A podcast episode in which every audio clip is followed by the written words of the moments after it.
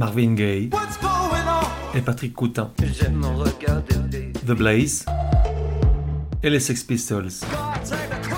Et Nina Simone, Jungle, Viagra Boys, Karen Dalton, Bertrand Belin, Guadaltejas, Prince, Les Stones, Arcade Fire, Edith Piaf, John Barry, Balthazar, Les Stooges, Toy, Fetoumac. Bref, tout un tas de vieilles gloires, de futures étoiles et d'illustres inconnus. Au-delà des genres et des époques, la voix des sillons, une autre façon d'écouter la musique.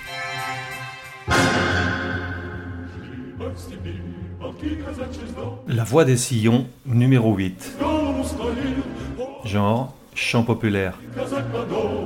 Époque, de 1928 à nos jours. De 1 à 10, probabilité que tu connaisses, 8 pour le nom, 2 pour la jeunesse de la chose, et ça, tu vas voir, c'est pas prudent. Artiste, les chœurs de l'armée rouge. Pourquoi c'est pas prudent? Réfléchis, on connaît tous quelqu'un dont la vie a un jour dérapé au point de se retrouver attaché à une chaise en fer dans les sous-sols du Kremlin face au tsar des temps modernes, Vladimir le bien nommé.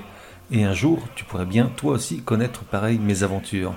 Comment sauverais-tu ta tête et tes ongles, tes doigts, tes rotules, enfin tous ces trucs dont on a pas mal besoin au quotidien En épatant Vladimir, pardi, en lui déballant tout ce que tu vas apprendre aujourd'hui, car figure-toi, Vladimir est super méga fan des cœurs de l'armée rouge, il a tous les disques, il y a plein de posters dans sa chambre, et il ne lui manque que deux images pour terminer son album Panini. Et si en plus tu lui sifflais pleine ma plaine dans l'oreille, alors Vladimir t'emmènerait pêcher le saumon torse nu dans les steppes, et le soir, devant le feu de camp, vous lèveriez un dernier shot de vodka à la gloire de la Russie éternelle, sa vaillante armée, son chien voltigeur et Alexandre Alexandrov.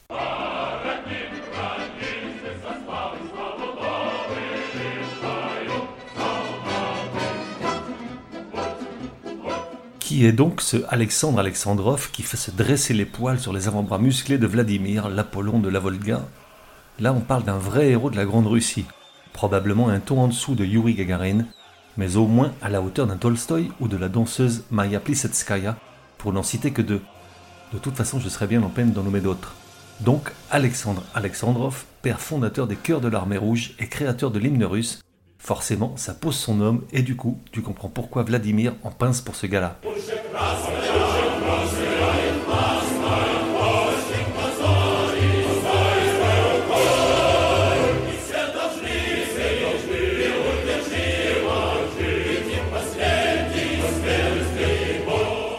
On est en 1928 dans l'est de la Russie, là où ça rigole pas des masses. Concrètement, sur les chantiers du Transsibérien et ses milliers de kilomètres de voies ferrées, car malgré la résilience d'un peuple habitué aux pires conditions climatiques, ça tombe comme des mouches, on parle de 10 000 morts. Du coup, quelqu'un à Moscou a une idée lumineuse, celle d'envoyer une troupe de soldats artistes redonner des forces aux ouvriers, en louant par les chants les mérites et les gloires de l'armée et du peuple soviétique. C'est Alexandre Alexandrov qui s'y colle, d'abord en tant que chef d'orchestre, directeur artistique et musical, puis directeur tout court.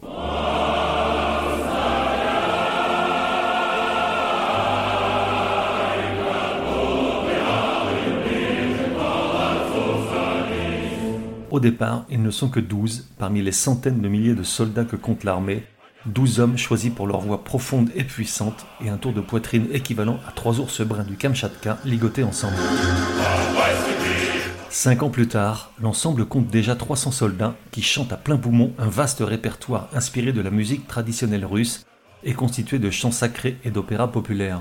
C'est durant la Seconde Guerre mondiale qu'il gagne ses lettres de noblesse et sa réputation. Là où le soldat agonise, souffre et pleure une fiancée laissée seule, les cœurs de l'armée rouge le bercent.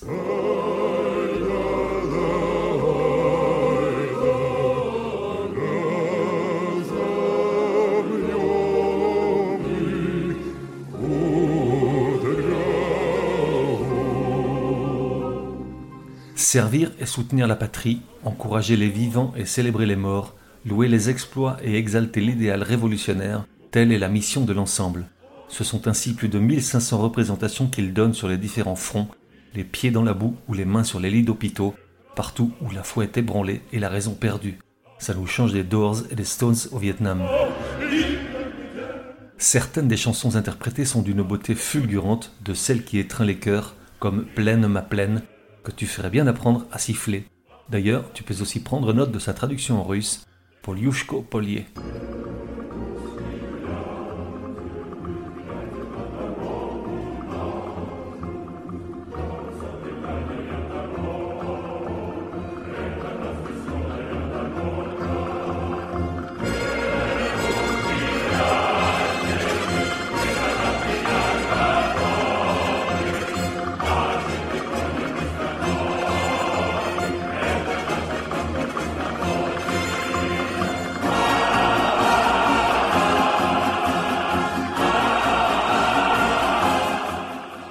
Alexandre Alexandrov décède un an après la fin de la guerre et est remplacé par son fils Boris. À partir des années 50, la popularité des chœurs de l'armée rouge commence à dépasser les frontières de l'Union soviétique et trouve un écho particulier dans plusieurs pays dans le monde, dont la France. En 63, un label français, Le Chant du Monde, spécialisé dans la musique classique française et russe, invite l'ensemble à Paris pour enregistrer un album dont, roulement de tambour, je possède fièrement un exemplaire original. Voici ce que dit le directeur du label au dos du vinyle.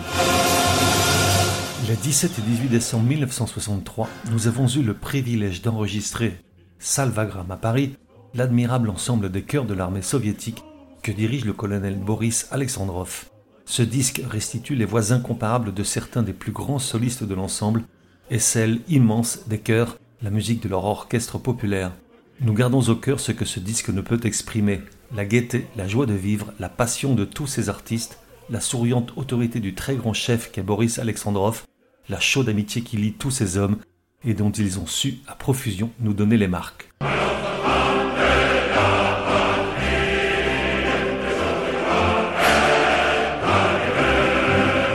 Malheureusement, à partir des années 80, l'ensemble est victime de son succès à l'international. Peut-être avait-il reçu l'ordre de faire rentrer des devises dans les caisses du Kremlin Toujours est-il qu'il donne des centaines de représentations dans des salles de plus en plus grandes, profanes, et se prostitue à collaborer avec des artistes locaux qui s'accrochent aux casquettes des soldats chanteurs pour redorer leur propre blason.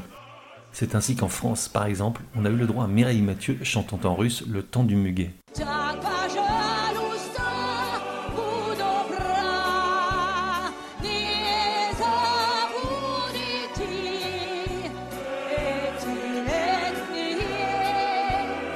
Mais aussi à l'ineffable Joe Dassin avec Si tu t'appelles Mélancolie, Elvis, donne-moi la force. Si tu t'appelles Mélancolie,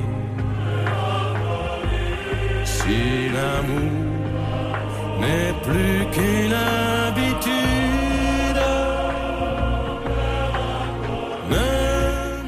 Mais revenons à l'époque dorée des chœurs de l'armée rouge et en particulier à l'hymne russe, dont la genèse est un tantinet compliqué. Au début du siècle dernier, le chant patriotique par excellence s'appelait la Marseillaise des travailleurs, un mix confus de Robert Schumann et Rouget de Lille. En 1918, il est abandonné au profit de l'international, elle-même substituée par l'hymne de l'Union soviétique en 1944, hymne dont la musique est composée par Alexandre Alexandrov et les paroles écrites par Sergei Mikhalkov. Un temps supprimé par Boris Eltsine, l'hymne revient en force avec Vladimir en 2000, grand fan du Alexandrov. Toutefois, l'histoire est revisitée et de nouvelles paroles sont couchées sur papier. On y décèle plusieurs couches de typex sur les références à Lénine et au communisme. Bref, il n'en reste pas moins que la version actuelle représente l'un des plus beaux hymnes de la planète, avec ses chœurs à couper le souffle. Les chœurs de l'armée rouge, Alexandre Alexandrov, souvient-on pour le jour où ta vie dérapera.